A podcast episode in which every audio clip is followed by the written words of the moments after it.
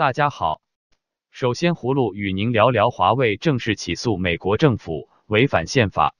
华为三月七日在其官网上发表的一份新闻稿说，公司已经在位于美国德克萨斯州的一家联邦法院提出了这项起诉。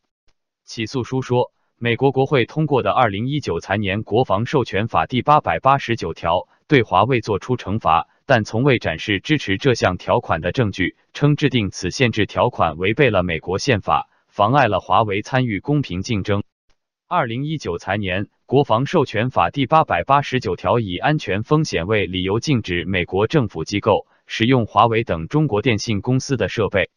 华为的起诉书指称，这项法律违背了美国宪法中有关剥夺公权法案的条款，还称美国国会不仅立法，并试图执法。和裁决是否存在违法行为，因此违背了美国宪法中规定的三权分立原则。美国国会议员、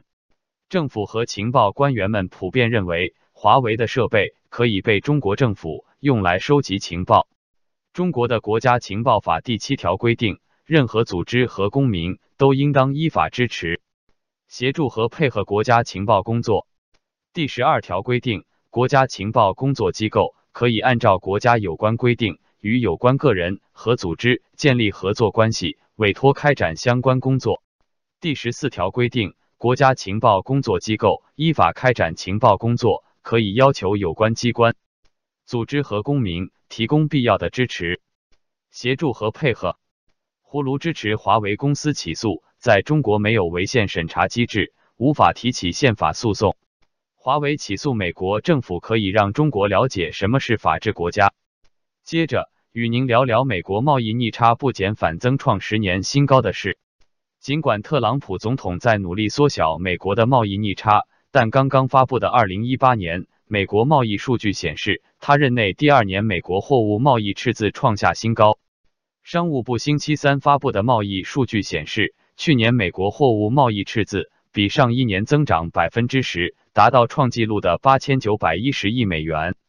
美国与中国和墨西哥有着最大的贸易逆差，而去年逆差扩大到创纪录的水平。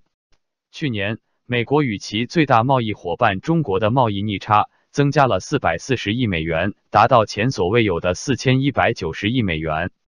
在计入享有顺差的服务贸易数字后，美国二零一八年总体贸易逆差。扩大百分之十二，达到六千两百一十亿美元，是二零零八年以来最大的贸易赤字。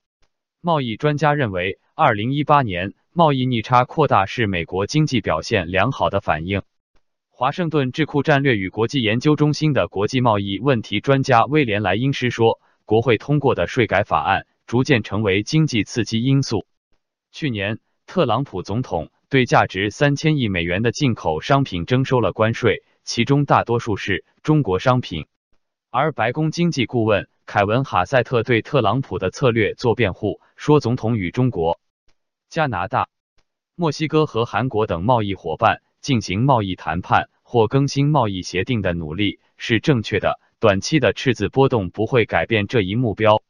葫芦认为，川普总统的日子越来越艰难了，贸易战越打，贸易逆差越大，减税财政赤字创新高。美朝峰会华而不实，川普总统该检讨了。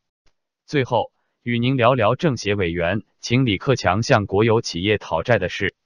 三月五日下午，全国政协十三届二次会议在委员驻地召开小组会议，讨论政府工作报告。其中，在工商联界别小组会议上，针对李克强总理在政府工作报告中承诺政府要带头讲诚信、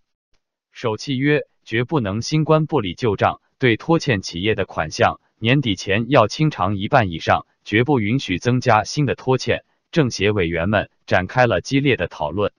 全国政协委员、重庆工商联主席、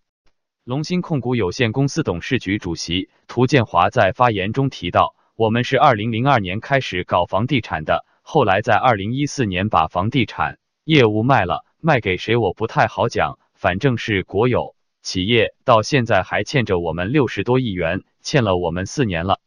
六十多亿元，我想对国有企业也好，对民营企业也好，估计都是一笔大钱。市委市政府前后协调了十四次也没有用，到现在为止，连利息加起来可能将近一百亿元了，就活活把我们拖死了。到现在，我今天在这个会上确实是不说不行了，我觉得我扛不动了。涂建华表示，涂建华发言完毕之后，记者向他询问这家国有企业的名称，但其表示不太好说。